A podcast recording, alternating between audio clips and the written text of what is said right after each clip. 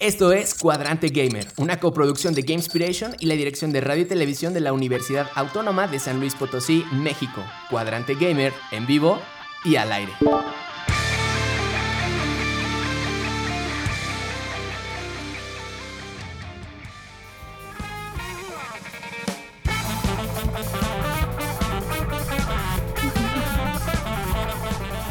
Bienvenidos todos y todas, esperando que se encuentren bien. Desde aquí Buena Energía les habla Zain Ramírez, maestro en diseño y desarrollo de videojuegos. Hoy en su emisión número 139, Cuadrante Gamer es Nanis Hassan, Panja, Vindriaf en guion, Ariel en edición y en cabina lanzándonos al aire Anabel. Bienvenidos chicos. ¡Holi! Hola. Como siempre, un gustazo estar con ustedes aquí. Gracias por invitarme. Yeah, bienvenida Panja. Panjadis. En las notas más relevantes, hoy te vamos a platicar acerca de que Xbox quiere impedir que 200 desaparezcan. ¿200 juegos? ¿Qué? ¿200 juegos se van? Wow, estaremos platicando de eso. Estaremos platicando que Sonic Interactive Entertainment se prepara para adquirir una compañía también. Ya les estaremos revelando cuál es ese nombre. No quieren de quedarse atrás. Y vamos a platicarles de que Baldur's Gate, este juego que ha estado rompiéndola en todo sentido, grabó. ¿Cómo, cómo es que grabaron parte de el- del, del gameplay de, su, de su juego? Y eso tiene que ver con una tecnología muy, muy fregona. Ya le estaremos compartiendo. En el tema principal, vamos a hablar de los peores juegos de la historia y cómo cada semana aprenderemos un nuevo tema, una nueva palabra gamer. Agregaremos un nuevo tema más a la playlist musical y como siempre estaremos atentos para leer todos sus comentarios. Esto es Cuadrante Gamer, bienvenidos, donde nos pueden escuchar. Nos escuchan en las urgencias 88.5 FM San Luis Potosí y 91.9 FM Matehuala. El teléfono en WhatsApp es 4443 0153 5731 y también nos pueden escribir en vivo desde Twitch en el canal de Gamespiration. Venga, pues vamos a arrancar el programa, así que Panja, ilústranos con el... Existen términos que todo amante de los videojuegos debe conocer. Es momento de aprender una nueva palabra en El Glosario Gamer. Voy a retomar donde me quedé. Así que Panja, ilústranos con el concepto gamer de la semana. Pero claro que sí, mi estimadísimo. Y con esta música no Oh, puedo hacer uy. otro tono más que este, uy, uy. Crunch. En el mundo del video, de, de los videojuegos, eh, se entiende crunch como aquellos periodos en los que los desarrolladores trabajan por encima de las horas estipuladas. No, mamá, no es tu chocolate favorito, que a mí no me gusta nada. Y em, eh, dichos periodos normalmente duran una semana o dos, pero en algunos casos pueden alargarse durante meses. ¿A qué les suena, compañeros? ¿A explotación laboral de alguna forma? Explotación laboral, efectivamente. ¿Topas a los anim- animadores en Japón? Uy, ni se diga, claro que sí. Así más o menos le Pero hacen les pagan extra, ¿no? Ay, no Chiqui lo Baby. La pizza. la pizza, te pagan con Y pizza. si, si ni en Japón se, eh, se respeta eso del todo, imagínense en México. Tiene una palabra para cierta situación en el país de Japón que no voy a mencionar porque es family friendly. Wow. Ay, a mí tristemente me recuerda a mi universidad, donde cada entrega era eso. O sea. Ay, entonces no sé si de repente tenga que ver en que muchas de estas personas que a lo mejor están recientes de animación, de diseño de videojuegos, etcétera, que como que llegan con ilusión a un estudio, como que ya vean con esa inercia de que esa es la normalidad y, y estás acostumbrado, ¿no? Entonces solo siguen. Sí, claro, es una retroalimentación muy tóxica entre... eh, hay tanta demanda en este trabajo que eh, hay mucha gente dispuesta a explotarse por permanecer, Mm, dispuesta a explotarse. ex- a dejarse explotar, entonces los jefes saben eso y Se pues, aprovechan. se aprovechan, claro que sí. Subimos de nivel en Minecraft. Subimos de nivel y obviamente esto de crunch ya se ha estado empezando a usar a más ámbitos, no solo a los videojuegos. Y me da gusto porque es de alguna forma una manera de conciencia, ¿no? De cuando nos hacen trabajar más de lo que deberíamos. Qué triste. Así es, pero bueno, pasemos a las cosas bonitas. Necesitamos sufrir. No, para hablemos de nuestros derechos humanos. No. No me, no me piques esa costilla porque uff. No, pues qué mal, pero No se dejen crunchar, amigos. Que Crunchar. crunch nada más el chocolate. Dan Timón nos dice en el chat, a ver, a ver si podemos sacar algún comentario. Nos dice, es que en Japón ser explotado es un honor, nos lo pone entre comillas. En Japón, ser explotado es un honor No, para es ellos. un honor. Yo tengo Tienen- otro dato. Tienen una ver, palabra cuéntenos. específica para cuando sucede algo por exceso laboral. Si No, escucharon que nos quedamos callados así un segundo fue porque posamos para una foto, gente de radio. Foto que pueden ir a consultar en nuestro, Nuestro Instagram. Instagram. No, pero sí, hay creo que un anime que salió recientemente Ah, que es ¿el de zombies. 100? El de Som 100, que justo el buenísimo. inicio es como explotación laboral al máximo, también en una empresa de animaciones. Mm. Es una burla Y, la eh, explotación sí, es laboral una, en Japón. es todo una. Y es justo como de un apocalipsis zombie. Sí, ya no tengo que ir a trabajar mañana. Entonces, pues, qué triste, ¿no? Que un apocalipsis zombie te dé felicidad porque ya no tienes que ir a trabajar. Dilly Beck se está integrando al chat en Cuadrante Gamer en Game Inspiration en Twitch. Bienvenido, Dilly Bex. Hola. Sí, sí, sí. Nani Sotaku, en efecto. soy. Todos somos otakus. Creo que todos somos otakus. Sí. ¡Ay, qué locura! Lo bueno es que en Game Inspiration no pasa, ¿no? ¿Qué cosa? En Game Inspiration que no. ¡Uy! ¿Qué, para, ¿Qué no pasa? La explotación. Pues te voy a decir que no. no. De perdida nos pagaban con pizza. Pero no. No, ni siquiera eso nos quieren invitar. Ni la gasolina para venir hasta acá. No diré nada, ya no diré nada. Yo, yo esperaba que habláramos bien y, y no, qué tristeza. Qué tristeza. No, es que nos pagas con algo más valioso que dinero, que es amor al arte, Experiencia. Y eso ni, ni con dinero me lo vas a poder pagar de otra forma. Lo valioso Sí, que es, ¿cierto? Ah, O sea, ok. eh, aquí si aplicamos la de Game Inspiration, somos una familia. Ah, Si nos ponemos la camiseta, No, la verdad es que sí tratamos, sí. tratamos de cuidarnos justo en ese, en ese aspecto para no explotar a nadie, a nadie de más. Más. Sí, porque sí hay, la verdad es que sí hay algunas compañías o justo eh, eh, personas que sí abusan de ese ponte la camiseta y de repente es, pero yo como, yo qué recibo, ¿no? O sea, ¿por qué me tendría que poner una camiseta que, que no siento? Que ni me queda. Sí, sí. que me cobraste. Que me Que cobraste. me que te estoy Sí. pagando. No, y esto. Ya, regresando a los videojuegos. Esto pasa mucho en, las en la industria. Y se nota cuando sale un videojuego. De que Mm. se nota mucho la, la calidad del juego después. Gollum, Se, se nota la tristeza de los desarrolladores en el juego. en más de una forma, sí. Sí. Es que, bueno, esto tal, tal vez me salga un poquitín, poquitín del tema, pero es. eh, eh, nos da a entender esta profundidad que tienen los juegos. O sea, no solo es, ah, nos juntamos y hacemos dibujitos y los metemos a una computadora y los animamos. Y ya sale, ¿no? De verdad No. es muy, muy complejo, en especial esto de la animación. Y justo como decían ahorita, no es un te- este de, de- de la explotación del crunch, no es solo un tema de los juegos, sino sucedió, ¿no? Recientemente con la película de Spider-Man, donde también salió esto, esto a la luz de, de- de cómo estaban abusando de sus animadores. Sí, según esto todos pensaban de, wow, hicieron dos versiones, una para cine y una para DVD. Pero no, es que la película que salió al cine no estaba terminada. Entonces, qué triste. Y es que las presiones, ¿qué, qué tanto, ¿qué tanto será nuestra, esto es una reflexión, qué tanto será nuestra culpa como consumidores? Mucha. Porque exi- exigimos eh, el ejemplo, ¿no? El ejemplo clásico. O sea, si, si no sale FIFA este año, algo no está pasando. Si no sale Call of Duty otra vez, algo está pasando. Si no sale Sí, otro Assassin's es- Creed ya este Mm. año, algo está. O sea, no te preocupes, vienen como cinco seguidos. pero justo, ¿qué hay detrás de eso? O sea, hacer uno, ¿cuánta gente hay detrás de esos, de esos desarrollos? O sea, minimísimo 500 personas. Y de ahí para arriba. Sí. ¿No? No, es. Pero yo no creo que sea culpa de los, de los consumidores. No, porque claro. ¿No? Estoy Parte. seguro. No, yo creo que no. Porque Mira, nosotros- La demanda es lo que exige. Nosotros recompensamos ese patrón de consumismo, pero no es nuestra culpa porque si quieren realmente sacar un FIFA cada año se puede, ¿por qué no? Si el público lo quiere, lo puede consumir y lo puede comprar y lo que quieran, pero entonces dupliquen a las personas que tienen trabajando, quieren pagarle a las mismas poquitas personas Ajá. por trabajos cada vez más grandes. Estamos acostumbrados a que los juegos antes eran un poquito menos. No había tanta tecnología que rellenar, no habían unas botas tan grandes en las que meternos e intentar calzar. Queremos seguir teniendo eh, juegos tan seguido, pero se exigen cada vez más. Ya no podemos hacer esto. Revélense, es- sindicatos. Esa es, esa es la parte, la de exigencia. Y yo creo que el consumidor también tiene la culpa. Porque muchas veces es el consumidor quien establece como los estándares de un juego. creo que, ¿sabes qué más bien? O sea, creo que más bien los est- nos estamos educando, nos dejamos educar eh, eh, en esta cuestión de me merezco mi juego cada año Ajá. de tal estándar.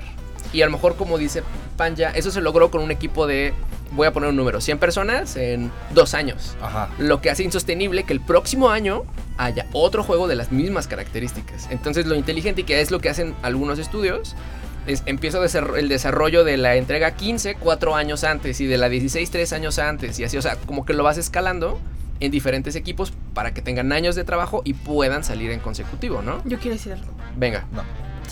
Es que, por ejemplo, tenemos juegos como el último Pokémon, que se salió de que un año después y salió con muchos bugs, ¿no? Y estoy segura que muchos fans eh, sí hubieran preferido que se tardaran un poquito más a tener esa entrega medio desastrosa. Aunque igual fue uno de los más vendidos que ha tenido, no sé por qué, pero bueno.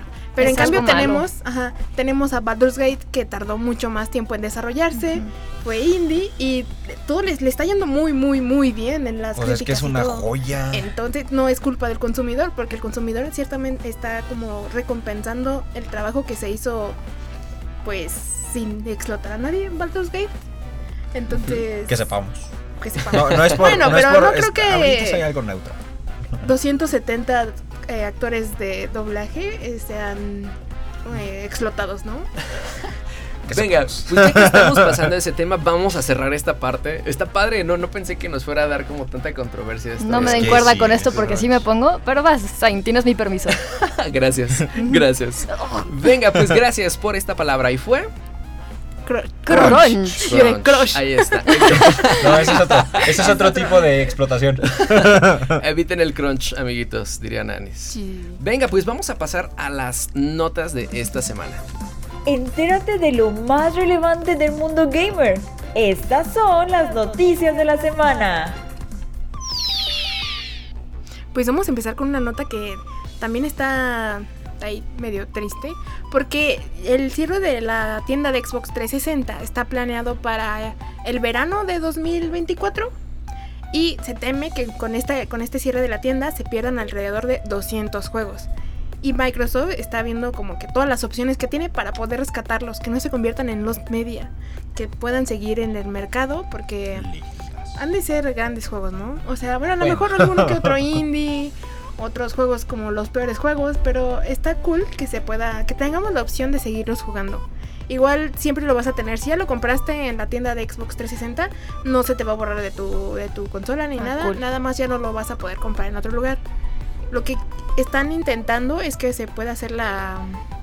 que se pueda jugar en las consolas de nueva generación. Retrocompatibilidad. Mm, Pero están como, como que la tecnología no les está dando. Como que ¿Cómo que les, no? les, les quedó más, les quedó de más. Entonces ya no tienen con qué con qué llenar. Es como si metieras una canica en una botella gigante, Ajá. entonces como que no te sale muy rentable. Ok, Ah, hicieron una tecnología mucho más cara en cuanto a lo que abarcaba de lo que necesitaban Sí. Ajá. y ya no es tan eficiente. Ok.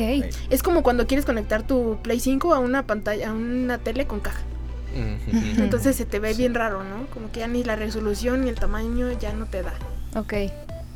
Y, pero los quieren salvar, que eso es algo bueno. No los están dejando morir, están viendo las posibilidades de, de rescatarlos y que no se mueran ahí. Xbox, te recuerdo que eres parte de una de las compañías más grandes de tecnología en el mundo.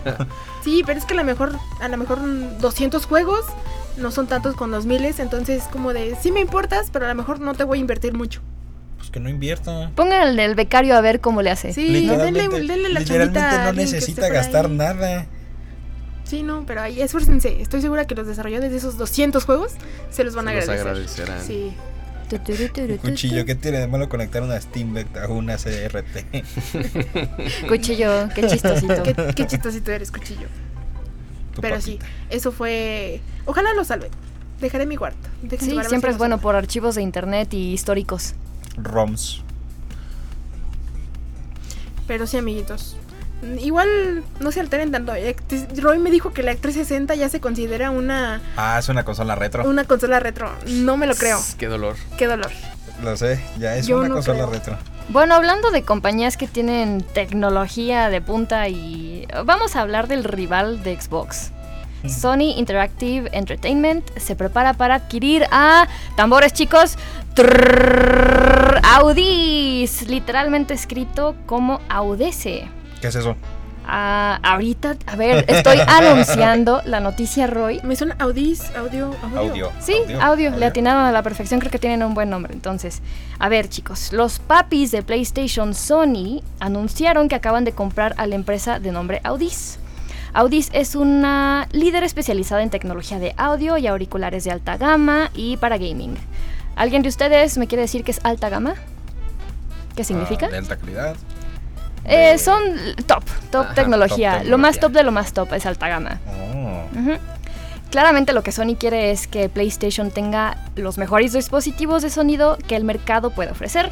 Entonces hacen equipo con expertos más expertosos en el tema que el propio Sony, que es Audis. Y yo sé que yo sé que me escuchan mis primitos y que todavía no entienden muchos conceptos, así que les voy a regalar un ejemplo de a gratis. Hagan de cuenta que soy la dueña del restaurante de, eh, de las mejores hamburguesas del mundo, pero no estoy satisfecha con eso. Quiero más, ¿no? Quiero además servir el mejor refresco del mundo. Eh, ¿Cómo le voy a hacer si yo no sé hacer refresco? Bueno, resulta que mi colega Nanis hace el mejor refresco del mundo, así que en vez de competir con ella, le voy a decir, oye Nanis, vente para acá, ¿cuánto dinero quieres para hacer refresco para mí y solo para mí? ¿No? En el, eh, sería, en el mejor de los casos, Nanis quiere dinero, ¿no? y Nanis- Tomen agua. Sí, por favor, tomen. Nanis hace refrescos completamente saludables, endustados con stevia y polvo de hadas. y- sí. Y no tienen gas. Bueno, el punto es que eh, sí, Nanis hace los mejores refrescos del mundo y en vez de competir con ella, eh, la invito conmigo para que haga socios. refrescos solo, solo, solo para mí. Y así yo sirvo no solo las mejores hamburguesas, sino los mejores refrescos también. Esto nos beneficia a las dos porque la gente que viene por mis hamburguesas se expone al refresco de Nanis y viceversa. Ujú. Así que eso es exactamente. Ya se imaginarán que Sony son mis hamburguesas mejores del mundo, veganas, por cierto. Ok, ya. Y eh, Audis. y Audis son eh, estos refrescos, ¿no? Eh, y, pero Audis le toca todavía mejor suerte porque Sony no es celosa y le va a seguir dejando fabricar dispositivos de audio para otras plataformas, ¿no? O sea, Sony le pide hacerse, le pide, oye, ven, ven y hazme a mí los mejores audífonos, pero pues, se puede seguir vendiendo. para los demás. Sí, claro, claro, por supuesto. Con todo esto, Sony ya nos dio a conocer los primeros dos bebés de este matrimonio. Pulse Elite y Pulse Explore son los auriculares eh, inalámbricos para PlayStation, diseñados para funcionar sin, eh, sin ningún problema con PlayStation Link. Permite conexiones simultáneas entre dispositivos compatibles, incluido PlayStation Portal y Bluetooth, porque incluso justo acababa de escuchar eh, un podcast de Noticias de Gaming en donde se estaban quejando que el PlayStation Portal no tenía para Bluetooth y es como eh, se les hacía muy retrógrado de alguna forma en cuanto a la tecnología. Y ya veo que esto es una solución. Al infrarrojo. Regresando al infrarrojo, ¿no? Sí. Eh, se estaban preguntando si iban a tener que. em, pues comprar nuevos audífonos y parece que es el caso. Bueno, Vaya. Están Sony trabajando en eso. sus. Está haciendo su chambita. Pero ¿por qué algo, no? Creo que se quieren hacer un high, ra- high rush. El high, high rush. ¿Qué? ¿Hi-Fi Rush? Hi-Fi Rush es lo que Roy, tú puedes. ¡Aguántate! Lo lograste, Roy. Para. PlayStation. Falta. Falta. Aprovecho para, ¿Para? darle la bienvenida al Waifu TV que le manda saludos a alguien que está en cabina. Hola, vieja preciosa. Tú no eres mi crunch, pero sí eres mi crush. Súper. Bienvenido el Brocas, bienvenido Rey Kaden. E igual, bienvenidos toda la gente que nos acaba de sintonizar en sus casas o en sus coches, en sus radios. Estamos hablando de las notas de esta semana y en unos minutos más hablaremos de los peores juegos de la historia. Pero antes de hablar de los peores, platícanos Roy De los el contraste, los mejores. Baldur's Gate. Uy, voy a hablar de lo increíble que ha trabajado Baldur Gates con todo, todo. Pero específicamente con algo muy bonito. Y es que todos sus actores fueron grabados específicamente lo que son sus expresiones y sus voces. Y eso es lo más bonito que hay. Cualquiera que esté jugando a Baldur Gate se habrá dado cuenta enseguida de la enorme y rica variedad de interpretaciones con las que cuenta este gigantesco CRPG. Y es que la nueva obra de Larian Studios tiene miles de líneas de diálogo y cientos de voces diferentes para hacer de un mundo una experiencia viva. El trabajo de Larian Studios en este sentido ha sido apoteósico tal y como ha explicado eh, recientemente un hilo en Twitter de Al- Aliona Baranova, directora de interpretación de este título, pues la dinámica de trabajo con captura de movimientos para el juego incluyó hasta 248 actores recreando movimientos y gestos junto a los archivos de audio. Baranova comienza explicando que el hilo, en el hilo de su cuenta de Twitter, que casi todos los diálogos que se grabaron para Baldur's Gate 3 cuentan también con datos de captura de movimiento de los actores. Un total de 248 intérpretes dieron vida a todos los NPCs y no solo los compañeros de, eh, que pusieron un traje de, de moca, aclara Baranova.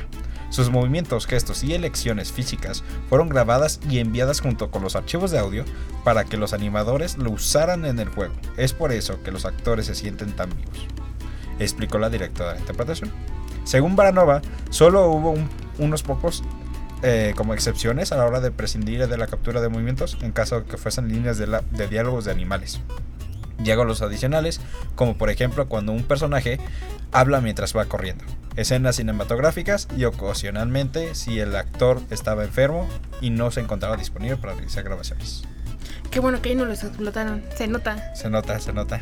Al contrario, les dieron trabajo que entre comillas no se necesitaba porque ya todo está automatizado, pero Ajá. por eso hay tantos videos parodiando a los NPCs que te hablan, tal vez pueden tener una voz muy enérgica y expresiva y lo que Pero quieras y están se- todos tiesos Ajá, en el pero juego, están ¿no? todos tiesos. Sí. Eso es, creo que es una maravilla. Yo no le he podido jugar porque no tengo los recursos como para pro- probar. Sí, va, va, va, aguacate. Para probarlo. Y es que es un juego que yo personalmente logré este, jugar en la beta que sacaron. Como una beta cerrada y luego una abierta. Más o menos. Pues sí, es que luego aparte me da mucha emoción que me digan que los personajes del, del Baldur's Gate, ¿cómo? De Baldur's Gate. Baldur's- Baldur's Gate, este, tienen, dicen lo mismo y la expresión es la misma que la de su actor de doblaje. Ajá. Es como y de- Y es maravilloso porque luego son razas distintas. Entonces tienen como un hociquito o tienes unas orejitas que se mueven o se, va, se ponen a bailar y cosas. Hay unas ardillas que bailan y tienen expresiones.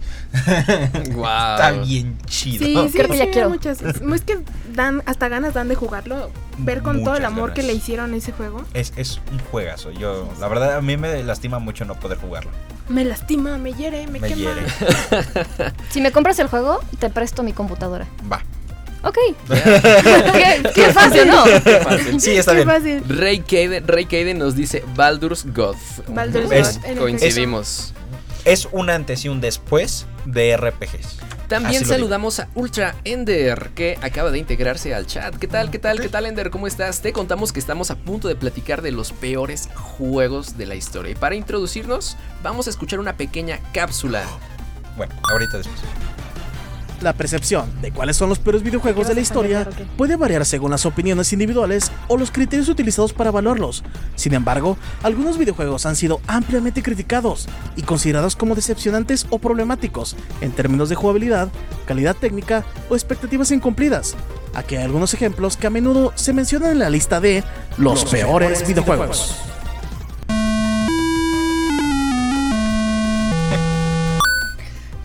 Primero detallazo. Detallazo de la musiquita. Ahí está. Sí, no inventes. A ver, era la muerte de ET, ¿no? Como que la ¿El muerte. terrestre? Sí, Sí, era la musiquita es de la ¿no? muerte de E T. El nacimiento y su Tenía muerte. que ser, tenía que ser, tenía que ser. Nació muerto. Nació muerto. Bueno, ya, ya nos estamos adelantando, adelantando un poco. Déjame preguntar cuánto tiempo nos queda, por favor. Nos quedan tres minutos. Nos dicen que nos quedan tres minutos. Yo creo que primero hay que ver qué, con- qué conocemos como mal juego. ¿Qué consideramos como un mal juego, amiguitos? Los juegos que fueron croncheados, por ejemplo. Pero, por ejemplo, Puede ser muy relativo, porque hay algunos sí. que fueron muy odiados por la crítica, pero muy queridos por los fans, o al revés. Y viceversa. O que simplemente salieron en un momento que no era el adecuado. O que salieron muchos años después de cuando la gente los esperaba, etcétera. Cyberpunk 67. Eh, Estoy, estoy pensando. No, no estoy pensando en otros que, que- que, ah, ahorita les cuento, ahorita les cuento. Pero si estaban pensados para una época y se retrasaron 10 años, no fue tanto el caso de Cyberpunk, como que supo adaptarse, pero hay unos que se tardaron tanto, tanto en salir que ya el contexto social no era el apto para recibir esos juegos. Y que en su momento hubieran sido una bomba. Pero tiempo después no. Quizás un mal juego sea uno que promete más de lo que te da. Porque siempre puede haber alguien a quien le guste o que no le guste una narrativa, una mecánica. Y eso no lo hace un mal juego, pero. Bethesda. Como Starfield. sí. Wow, es que depende mucho porque hay unos juegos que son malos, malos, malos, malos. sí. Pero son tan malos que ya la gente los quiere. Como ay, qué divertido que sea tan malo. Como una película de culto, ¿no? Que es tan mala que es buena. Ah, las chafibuenas. Las chafibuenas. Así les llamas chafibuenas. Chafibuenas. Los Charnados. Esas películas son buenísimas. Sharknado Sí, sí. es una película chafibuena. ¿Cómo se llamaba esta, una de estas películas de las que habló Oscar no hace mucho? El, De la motocicleta el- vampiro. Ajá, la motocicleta vampiro. Una lado- Ay, película perdón, nos estamos motocicleta. desviando de, del tema, pero tema. Es que es genial. No, es tan genial que tenemos que decirlo. Este Shark Side of the Moon. Shark Side of Shark the Moon. Side of the Moon, sí, ok. Es- el valgo. título es bueno, el título es bueno. Sí, Que, sí, que sí. siento que. eh, híjole, es que. Y es que también tantas historias personales y de empresas detrás de los juegos que hacen que, que- que- que tengan algo que a la gente no le gusta, que se atrasen un poco, etcétera. A ver, así muy aquí entre nos, para ir calentando. ¿Cuál considerarían ustedes personalmente un mal juego? Personalmente. Sí. O sea, League of así, Legends. con un League of No, Legends, no es dicen cierto. Alex. Soy fan, pero lo odio a veces. Roy, estamos a punto de irnos a corte. No se me ocurre. Así, pero malísimo, malísimo. Yo digo que alguno de Bugisoft. De Bugisoft. Sí, un Assassin's Creed que te atoras en la pared y ya te quedaste. Tienes Uno que que, reiniciar. uno que Es hayamos jugado. que Ajá, sí, ninguno sí, sí, uno de suyo. Assassin's Creed me ha Gollum. causado. Gollum. Sí. Gollum creo que sería Pobrecito. el Todo, más sí. actual. El más, el más reciente. reciente. Sí, sí, sí. Venga, pues seguimos platicando de esto al regresar de corte. Solo recuérdanos en dónde nos pueden escuchar. Nos escuchan en las frecuencias 88.9, 88.5 FM San Luis Potosí y 91.9 FM Matehuala. El teléfono en WhatsApp es 4443 01 57 31 y nos pueden escribir en vivo desde Twitch. Venga, ahí está. Nos escuchamos en un momento.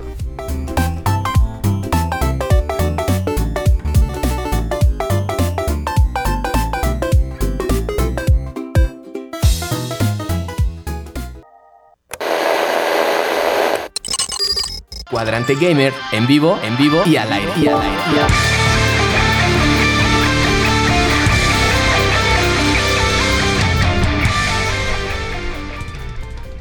Bienvenidos una vez más a Cuadrante Gamer. Les estábamos platicando en el primer bloque acerca de estas noticias de que Xbox quiere impedir que 200 juegos desaparezcan. De que Sony está a punto de adquirir Audis en esta como eh, unión que podría beneficiarlos a ambos y donde Sony tampoco está ahogando demasiado a Audis.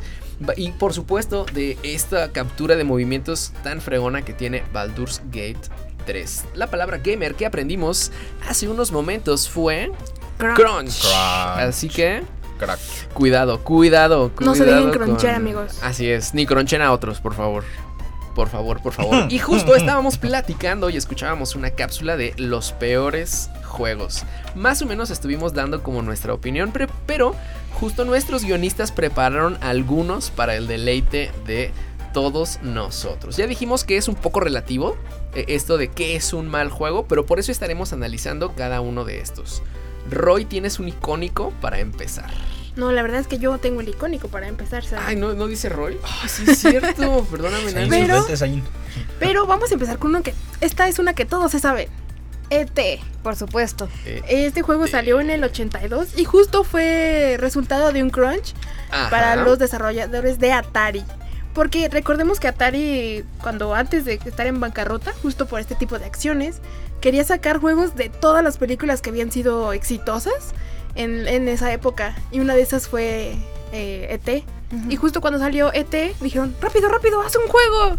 Y sacan este Sí, porque juego. se acercaba la Navidad. Querían, querían Entonces sacarlo para querían Navidad. que ese juego de esa película estuviera esta Navidad en abajo de tu arbolito, ¿no? O sea, es como rápido, rápido.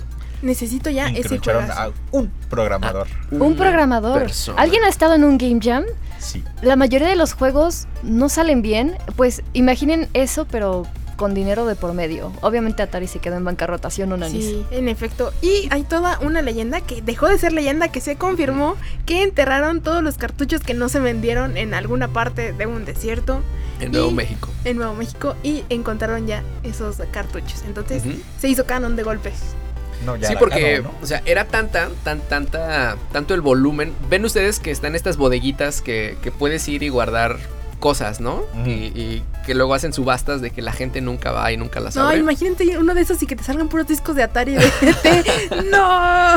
es que No, oh, ahorita serían coleccionables, serían como... No, si fueran tantos, no. sí, sí, Ah, son sí, tantos. bueno, sí, sí. a menos que los posea una sola persona. Sí. Tú tienes que decir, no tengo tantos, tengo uno. Uno. ¿Quién lo quiere? Ajá, Pero a esa persona le dices, te tocó a ti, te tocó a ti, te tocó a ti. Y la sigues vendiendo cada una en un Ah, millón ¿como de los de dólares. Oh, Justo indagando un poquito más en ese tema, por eso les digo con esto del espacio, porque el espacio cuesta. Entonces, eran tantas las copias que no se vendieron que no podían seguir, no podían darse el lujo de tenerlas guardadas más tiempo porque le estaban ocupando espacio. Y entonces combina eso con la vergüenza. Fueron y las enterraron. Y hasta que empezaron a construir en este lugar que era eh, para residencias, pues tuvieron que excavar y sorpresa. Y eso tiene poco, o sea que Sí. será 5 o 6 años más o menos que descubrieron. Imagínense, no tanto. al señor que estaba escarbando, escarbando ahí en la tierra que se encontró un montón de cartuchos. ¿Qué ¿Qué es esto? Aquí vi la alberca. Imagínense que hayan usado los cartuchos como azulejo de la alberca. Está bien chistoso. Quiero aprovechar para mandarle un saludo a, a uno de. a un chico alumno, Ethan. Él, él fue capaz de. Bueno, en una de las clases que doy vemos historia y estábamos analizando ET. Entonces llevé el, el, el ROM de ET, lo corrimos en mi compu. Pero ese ya está arreglado. Y lo pudo terminar. Qué cool. Lo pudo terminar. Y pudimos ver en vivo ahí en la escuela el fin de, De ET. del juego de ET. Se vence una besita. Ah, sí, yo hubiera Sí. pensado que tenía un mensaje de ayúdenos, por favor. Sí, me explotaron. Ayúdenme. Gracias por comprar. Una sola persona. Una sola. Qué Pobrecitos. fuerte, qué fuerte, qué fuerte. Seguimos con otros juegos. Y esta vez continuamos con un jueguito llamado Ray de Hell Retribution. No, no soy, no tiene nada que ver, no se preocupen, es family friendly esto, ¿eh? Salió para PC, PlayStation 3 y Xbox 360 en 2013. Conocido por sus gráficos de muy baja calidad, controles deficientes, narrativa confusa y numerosos problemas técnicos que afectaron negativamente la experiencia del juego. Al parecer también es muy misógino. Sí. Uf. Sí. Lo que se puede hacer eh, es conducir en línea recta por escenarios pobres y vacíos durante mucho tiempo. Pero luego, para luego pasar a la acción, donde el jugador vuelve, eh, se vuelve, ¿El juego? eh, perdón, donde el juego se vuelve aburrido eh, por el repetitivo de su jugabilidad y controles. Bueno, el jugador y el juego se vuelven Sí, aburridos, ¿no? sí. Si te gustó este juego, la, la neta sí eres muy aburrido, amigo, perdón. Un simple Tú muchacho. dijiste que te había gustado, Roy, por eso lo elegiste. Es que está muy feito.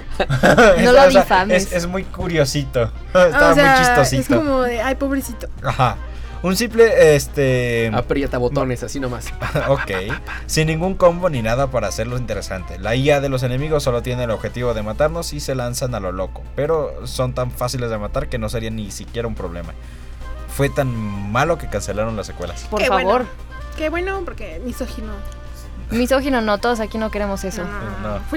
Híjole, y es que, a ver, eh, por supuesto, no quiero normalizar ni aceptar la situación, pero es que No, Zain. estamos hablando del 2013. Lo voy a morder. O sea, ni siquiera es como... Dale tres mordidas. Porque, digo, tenemos que ser francos, hubo un momento donde sí era muy el estándar en Sí, los sí, juegos, los en los videojuegos. noventas. Sí, sí, sí. Hablaban 90s, para los hombres. 2000, sí.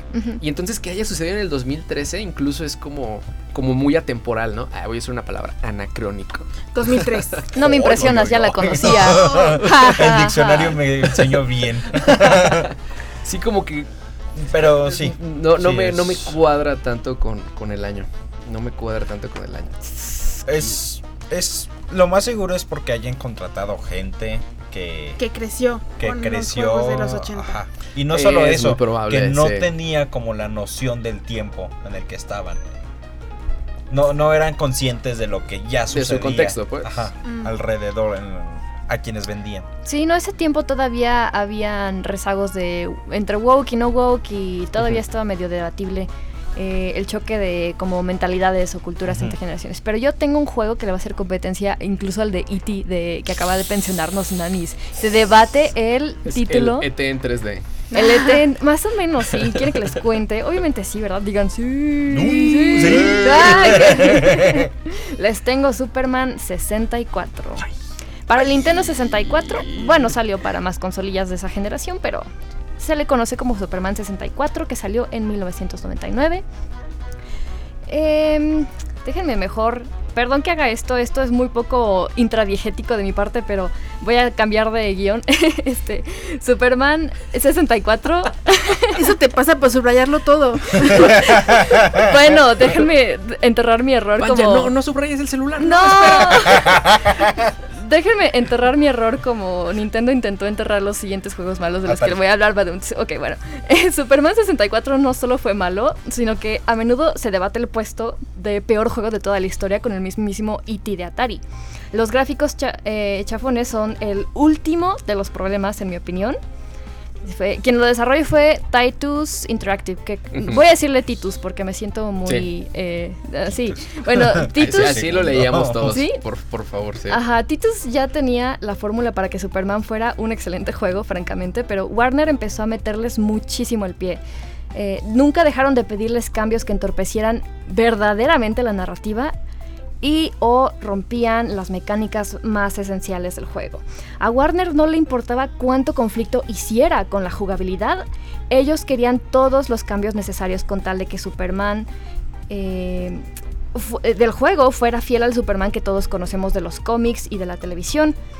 Pero fueron tan inflexibles y tan persistentes con esto de las modificaciones que ni la narrativa ni la jugabilidad que defendía Titus Interactive salieron bien. Todo lo que pudo salir mal salió mal. mal. Ajá, entiendo que a... Bueno, yo entiendo que a Warner le preocupaba, eh, por ejemplo, que mecánicas como destruir edificios en la jugabilidad chocara con la imagen del superhéroe perfecto que salva el día con cero daño colateral. Pero entonces Titus tuvo que situar la historia en un rebuscado mundo virtual en donde el némesis de Superman esconde a sus amigos y pone ah, lo pone a pasar retos para salvar a sus amigos. Parece a mí me parece como el plan malvado de un villano de una serie infantil. Ajá, súper anticlimático. Sí, ¿No eso son los de, de Batman? Así. eso de Si corres, si corres héroe aquí en la esquina, dejo ir a tu amigo. Sí. Tenemos una llamada, tenemos una llamada. Vamos Hola. a darle entrada. Por favor, adelante. Bueno, bueno. Hola. Hola. Hola. Hey, Hola, hola. ¿Con quién tenemos el ¿Cómo gusto? esa voz se me hace conocida. Eh, con, con un anónimo. Anónimo. Ah, Nadie aquí reconoce tu voz, eres perfectamente no, anónimo. desconocido, sí.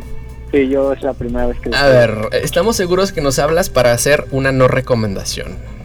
Sí, quiero hablar de dos juegos que la verdad compré y me arrepiento de haber comprado. Uf, por favor. Nombres, nombres. Sí, y, y son recientes. Eh, lo que pasa es que me gusta mucho Nintendo, ¿verdad? Entonces soy un poco frágil en cuanto a sus lanzamientos, Ajá. pero sí le hago una recomendación a la gente a no comprar por nada del mundo el Mario Strikers. No comprar por nada del mundo Mario Strikers. El de GameCube o el nuevo, salió uno nuevo, ¿no? No, el nuevo, el nuevo, el El nuevo. nuevo. Sí, sí, no, no lo compré. Pasó desapercibido para mí, pero gracias. Igual, Cierto igual salió. el, el Sport, el Switch Sports también Switch que no, Sports. no. ¿En serio? Siempre han tenido juegos tan buenos en sports, ¿no? Y este Sports viene de la línea de los Fit, ¿no? De los Wii. Sí, de los de, los de Wii, ajá, Híjole. pero no, este no está tan chido, la Sí. verdad. Ahí- Entonces, esas son tus anti-recomendaciones. Ni Sí, Mario Strikers, recomendaciones. Ni ni Switch Sports. Switch Sports. Uf, y ambos de Nintendo. cuidado ahí, ahí en Switch. Sí, gracias Anónimo, la Yo por eso no tengo Nintendo. Sí, con lo caro que salen los juegos de Switch, que nos sirven mucho las antirecomendaciones. Muchas gracias Muchísimas Anónimos. gracias Anónimo. por ese gran dato. Abrazo Chao. para ti. Chao. Bye. Bye. Ahí está, venga, uf. Qué agradable sujeto. Estamos, estamos en terrenos, estamos en terrenos. Ay, no. Ya encharcados, O sea, ya estábamos adentro de Super Mario, de Hay Superman mosquitos. 64 y de repente hablar de otras dos cosas no tan padres. No. Yo voy a decir algo del, del Superman. Adelante. Jaja. Muy valiosa aportación. Y le apunta a la cara y se burla. Jaja. Un video y um, luego dije, no, los gráficos para estas con- consolas son horribles, ¿no? Pero es que parecía un tubo con cara. Entonces estaba súper chistoso el Superman. Sí, sí, estaba Mm. bastante Entonces, gracioso. no. Pero es de esos que se han convertido en meme. y que se han convertido en icónicos de lo Mm. malo que, Mm, que son. siento, Es que ni siquiera es, no, ni siquiera es cómodo de jugar. Eh, yo no pude tocar todo lo malo que tiene, pero tiene muchas cosas. No es ágil, no te lo pasas cómodamente, se vuelve más un trabajo. Y la moraleja que descartaría de esto es si alguien, si tú no haces juegos y le pides a alguien hacerte un juego, él sabe mejor que tú. Déjale su libertad creativa. Mm. eh, aprende cuál es tu terreno y cuál no, ¿no? Pero yo creo que alguien de aquí me puede competir. Tenemos muchos más juegos malos de los que hablar. Les reto a decirme uno que sea peor de Superman. Eh, Les voy a hablar de el que tocó Sign, porque vale la pena totalmente decirlo aquí, porque este Big Rigs de Over the Road Racing que es un juego de carreras, pero como un- con unos trailers, ¿no? Así con Pero ¿saben qué era lo horrible? Lo horrible de este juego es que nadie, na- ninguno tenía colliders, ningún edificio, ni los árboles, nada tenía colliders. Todo lo atravesabas, se supone que iban a ser como obstáculos, pero lo atravesabas y era como, pues qué, ¿cuál es la finalidad de esto? Qué chido. La No, ilusión. la ¿no? ilusión, ¿no? Ya creo que el, el lore era que al final el conductor estaba loco y se estaba imaginando las ciudades porque las podía atravesar. Seguramente si era un glitch de la Matrix. Ah, es que era Ghost Raider. Entonces era un, era un camión fantasma. Era un camión fantasma. Ahora, ese, ese es el lore ahora. Creo que le queda mejor que el- cualquier lore que haya tenido ese juego en la realidad, ¿eh? Es que quedó horrible. Yo vi como una parodia de, el- de alguien jugando ese juego y no sabía qué estaba haciendo. Literalmente se la pasaba así como... Topan a este John Travolta en la película Ah. Pulp Fiction, que está así Ah, buscando sí, sí. algo. El meme de ¿y ahora ¿Y qué ahora hago? qué hago? Parecía una simulación incluso, no se sentía No retroalimentación de ajá. carrera. Sí, no. Y luego el, el hot que tenía nada más era como el acelerador y, una, y otras cosas por acá, pero acelero. Pero si, si voy muy rápido, el, el riesgo es de que choque, ¿no? Porque no puedo chocar. Yo pude desarrollar algo mejor en mi clase de taller de videojuegos y no soy programadora porque sí supe poner colliders. Sí, no. ¿Qué- qué- Les es faltó. que, ¿qué habrá sido? O sea, literalmente fue que le apagaron el botón de colliders. Sí, no, yo y, creo que y sí. así hicieron las copias del juego. Eso sería Le tan quitaron así por error triste. las físicas, ¿no? Y todos se van volando, yo qué sé. Nah, salió incompleto por Crunch, la misma historia de siempre. Sí, Pero ¿saben cuál otro juego tiene pésimos colliders? Y ese no tiene excusa porque lo produjo un monstruo. Yo digo, yo lo digo, yo lo digo. Y Adelante. es tan reciente, amiguitos. Sí. De hecho, la- hablamos de esto en una nota de, aquí en Cuadrante. Sí. Y fue el Gollum, el Señor de los Anillos, el Gollum. Y, o sea, este juego estuvo tan, tan horrible que los desarrolladores pidieron perdón. Literalmente dijeron, perdóname, ya no lo vuelvo a hacer. Literalmente me voy a despedir de la industria de los videojuegos. Me voy a encargar solamente a darle soporte a los juegos que ya hice. No sé si toda la empresa o solamente los que estaban encargados del Gollum. Ujú. Pero sí, eso dijeron de perdóname, me quedó horrible. Y es que sí, creo que la historia es antes del Señor de los Anillos. Pero tiene. Fue después del Hobbit, creo. Porque creo que el Gollum tiene que ir a encontrar al Bilbo. No, se- fue como incluso antes del Hobbit. Sí, Antes del Hobbit. sí, sí, Pero sí. aquí tenía que, tenía que encontrar a un.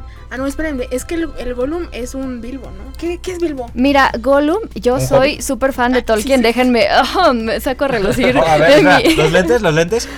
Yo también, yo también soy, yo Me también encanta soy. que No, yo soy más. estábamos No, yo soy hablando de quién era nerd. Yo me soy leí más. los libros. Yo me leí los libros tres Panja veces. dijo, y "No, yo Silmarillion". no soy. Bueno, este, me vamos a calmarnos. No, Gollum viene de. Haz de cuenta, nos- los hobbits son como los Homo sapiens sapiens. Gollum viene de los Homo sapiens. Pero se deformó a partir de, de, pues, el- se puso el anillo, lo hizo inmortal, lo metió a las cavernas, va- so- se perdió su hobbitsidad, eh, como, en, como en paralelismo a la Ok, los hobbits son humanos con patotas. Sí, sí, sí, sí. Son chapar, son, son medianos, literalmente porque miden la mitad de un hombre. Eso me da mucha risa en las películas, porque cuando van a invitarlo, cuando este Gandalf va a su casa, choca con la con el techo. Sí, está bien chistoso. No bueno. planeado. La verdad es que verdad. sí, Gollum fue al mismo tiempo un alivio para mí porque lo iba a comprar. Yo compro cualquier cosa que diga Tolkien, pero Sí. saber que fue tan mala fue un alivio para mi cartera que necesitaba pasar ahorita. Bueno, pues em, si tenemos tiempo, me gustaría hablarles de los juegos feos de Zelda, pero quiero ir en orden. No sé si me estoy comiendo a alguien. Yo a mí. Ah, te estoy comiendo. Bueno, entonces sí, déjenme les hablo de los juegos feos. No, no, Ay, pues bueno, yo iba a hablar de otro icónico, muy bonito también. Dale. Yo iba a hablar de. Ahora que nos saltamos de la fantasía del Gollum, nos ponemos a la ciencia ficción con Alien Colon and Marines. Yay. Salió en 2013 para PC, PlayStation 3, Xbox 360. Qué divertido que los malos juegos salieron como en 2013, ¿no? Por ahí. No han dejado de salir. Sí. Fue lanzado el 12 de febrero de 2013 para Windows PC y Xbox 360. Fue ampliamente criticado por su inteligencia artificial deficiente, gráficos mediocres y falta de fidelidad a la ma- al material fuente, o sea, lo que es el universo de Aliens. O sea, todo. Este. ¿Qué iba a decir? Ah, sí. Se siente como un juego antiguo, un shooter en primera persona que recuerda más a las apariencias finales de los 90 y principios de década pasada que a, em, que a los más actuales, más bien. O sea, era una comparativa muy horrible. Em, pues bueno, lo demás son críticas bastante negativas que parece que no los voy a mencionar porque se nos está acabando muy rápido el tiempo. No, vamos bien, vamos bien. Sí, vamos Sí, bien. sí. Ah, tenemos otra llamada. Súper. Adelante, llamada. por Denle, favor. por favor. Eh, hola, Hola. ¿Quién habla? Eh, eh, Ana. Ana. Eh, bueno, solamente quería preguntarles, no sé si ya lo mencionaron, pero eh, creo que solo escuché a una que a una persona que dijo sobre el peor juego que él había jugado, ella había jugado. Sí. Entonces Ajá. quisiera ver su, su opinión de los demás para ver cuál era el que habían jugado ustedes que sea el peor. El peor. De cada uno de nosotros. Mm, Eh, del que quieran. Ok, eh, vamos a escoger a uno entre nosotros que tenga cara de haber jugado juegos malos. Zain. Zain ha jugado juegos malos. Eh, Ay, sí, tengo un montón. Los que somos Que- alumnos. Les voy- No, no, no, para nada, para nada, para nada. Sí, soy. Es que, ¿saben, ¿saben qué hago? Ay, les voy a deber los nombres porque lo que hago es que tomo muchos screenshots en, en la, para las clases, para mostrar como cosas que no debes hacer. Pero por como respeto a los mismos juegos y creadores, Le trato das de olvidar el anonimato. nombre. Le das De verdad, anonimato. de verdad. Porque cuando quiero que sí se aprendan un, un juego o un nombre de algo, lo que hago es que busco el logo del juego y se lo pongo abajo de la imagen del screenshot del video que estamos analizando. Pero cu- cuando son juegos malos, no. No, no anonimato. busco los nombres. Sí, Tienes sí, un sesgo psicológico. dices, no, eres- no, no merece ser recordado. Pero ¿saben. ¿saben cuáles casi nunca falla? Que dices, no, esto no está chido. Los juegos tipo sociales, Ana, que, que son como...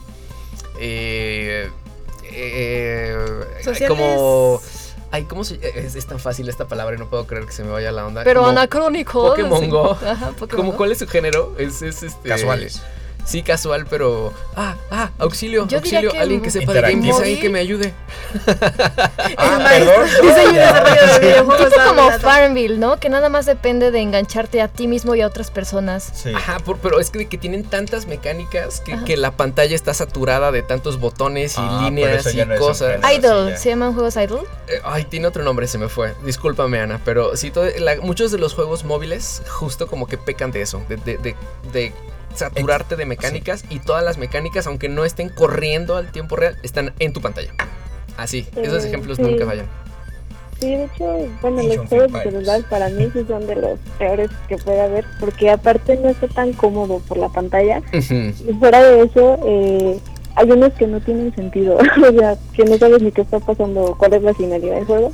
Pero pues sí, sí entendí más o menos a lo que a lo que te referías. Ay, gracias por, por haber hecho esfuerzo en entenderme. Pero venga, para despedir la llamada, ¿tú quieres decirnos tú eh, cuál consideras que es el peor juego que has probado? Eh, yo podría decir que de los peores está Paladins, porque es una copia súper, barata del Overwatch. Literal es lo mismo, pero pues un poquito más feo. Entonces Sí. yo diría que ese. Ana, estás basada. Gracias por ser gamer, que es- se conoce Se a sí mismo, agradece se conoce mucho. su medio. Apreciamos mucho tu Sí. llamada. Sigue Ana, existiendo. muchísimas gracias por llamarnos. Aplauso para Aplauso. ti. Bravo, aplauso. Ana. Venga, perfecto. Pues vamos cerrando, vamos, vamos cerrando. Que ahora sí, Roy, ahora sí nos está alcanzando el tiempo. Panja, tienes 30 segundos para hablar del juego Fuego de Zelda. ¿Puedo hablar de Zelda o puedo hablar de la música? Adelante. No, no puedes hablar de la música. te No prohíbo. puedo hablar de... Ok, bueno, entonces... juegos de Zelda. Como bonus, el juego marciano de The Legend of Zelda. Porque de verdad que son tan extravagantes y alienados que si no les avisaba, jamás pensarían que se trata de un juego de Zelda original. Y bueno, hay un poco de razón en esto último. Los juegos curseados de Zelda fueron el resultado de un convenio entre Nintendo y Philips a principios Correcto. de los 90. correctísimo. Todo parece indicar que los CDs o los discos compactos o los como le quieran llamar a los CDs iban a ser el futuro de los videojuegos y Nintendo quería quería subirse a ese tren. Le pidió a Philips que les fabricara un lector de CD interactivos a cambio de que Nintendo le iba a prestar sus juguetes a Philips para que se divierta un rato con ellos. es decir, Philips pudo desarrollar sus propios juegos usando la propiedad intelectual de personajes de Nintendo y las pobres víctimas fueron Zelda y Mario. Les recomiendo enormemente que busquen las animaciones o reseñas de Zelda, The Wand of Gamelon, que para que entiendan cómo este pedazo de blasfemia puede ser tan malo que es bueno. Nintendo hizo todo lo que bueno. pudo. Nintendo hizo todo lo que pudo para enterrar estos juegos en el pasado, pero para su mala suerte, YouTube los inmortalizó como materia de risa y de culto. Si alguien veía YouTube Poops, voy a ir personalmente a su casa a darle un abrazo. Gracias. Gracias. Y que hay una historia ahí de fondo que probablemente rescatemos para algún programa futuro, Nanis, ¿por qué no? Y es que es justo este amorío Philips, Nintendo y te rompo el corazón Sony dio lugar a lo que conocemos como la PlayStation. Es muy compleja esa historia y cierto, uno de los grandes perdedores fue Zelda Uf, con pobrecito. ese juego. Pero bueno, venga, comunidad, ¿tenemos comunidad? Tenemos comunidad. Saludos. Adelante. Desde saludos, felicitaciones, hasta eventos importantes. Cualquier mensaje es bienvenido en los avisos a la comunidad. Primero que nada, hay que saludar a todos los que nos vienen a visitar hoy, que fue Alan y. No sé. Alex, Alex HDs Alex y HD. Alecita. Y Alecita, sí, sí. Me ahí mezclaron nombres. Y también a Bindrev y a Senpau que están en cabina siempre. Y quiero felicitar a mi prima que cumple añitos. Felicidades. Ah, felicidades. ¡Viva también prima Rigo, Nanis! Rigo también está en la cabina. Rigo está en cabina Rigo, aquí. Sí, sí. Y a mi abuelita que también cumple años. Felicidades, Felicidades. Nanis, abuelita. Qué bonito. Sí, sí. Venga, perfecto, recomendación. Recomendación. Les recomiendo jugar el Battlefront 2 de, Star, de IA de Star Wars. Ok. Es un chafe bueno. Otro chafe bueno que les voy a recomendar a jugar. ¿Es barato? Lo compro si es barato. Es gratis. Eh, Lo compro. Battlefield. sí, Battlefield. Excelente. Bueno, les platico un poquito de la música que tocamos. Sí. Bueno, nosotros no la tocamos, obviamente, pero... en- Quisiese. sí, entramos con el icónico tema musical que se llama Meta Knight's Revenge, traducido eh, por Super Soul Bros al lenguaje de un funky jazz muy enérgico. Y salimos eh, en este momento con la canción de Butterfly en su cover metalero interpretado por Family Jules, colaborando con Adriana Figueroa en las vocales. No, no es mexicana, es gringa, lo siento. Yo también me hice ilusiones.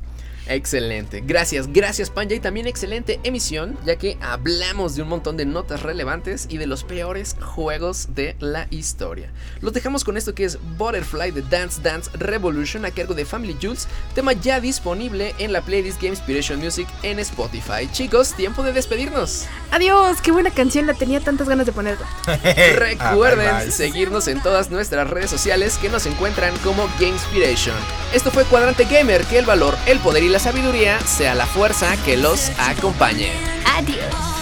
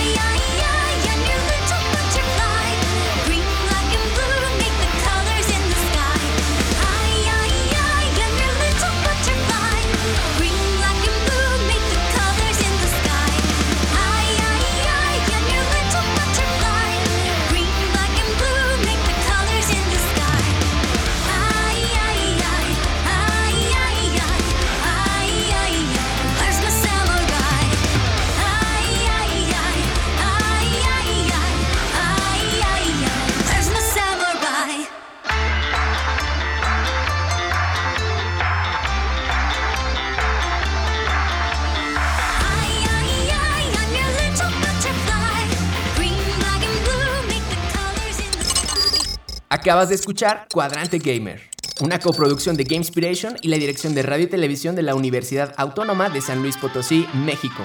Hasta la siguiente emisión, Cuadrante Gamer, en pausa.